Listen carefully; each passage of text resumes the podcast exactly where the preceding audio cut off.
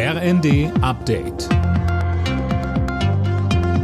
Stündlich neu. Auf den Punkt informiert. Ich bin Gisa Weber. Für Bundeskanzler Olaf Scholz steht auf seiner Südamerika-Reise heute sein letzter Stopp an, Brasilien. Am Nachmittag wird er den erst Anfang des Jahres vereidigten Präsidenten Lula treffen.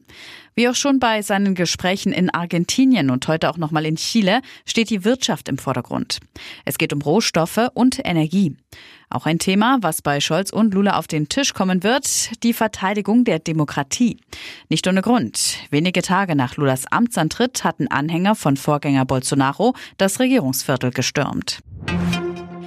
In Israel setzt die Regierung die neuen Antiterrormaßnahmen bereits durch. Sicherheitskräfte haben in Ostjerusalem das Haus des Mannes abgeriegelt, der in einer Synagoge sieben Menschen erschossen hat. Das Sicherheitskabinett hatte beschlossen, künftig Wohnungen von mutmaßlichen Terroristen zu zerstören. Ministerpräsident Netanyahu will auch den Angehörigen soziale Rechte wegnehmen. Ihnen könnte künftig der Personalausweis oder Aufenthaltsrechte entzogen werden. SPD-Chefin Esken schließt Kampfjet-Lieferungen an die Ukraine nicht grundsätzlich aus.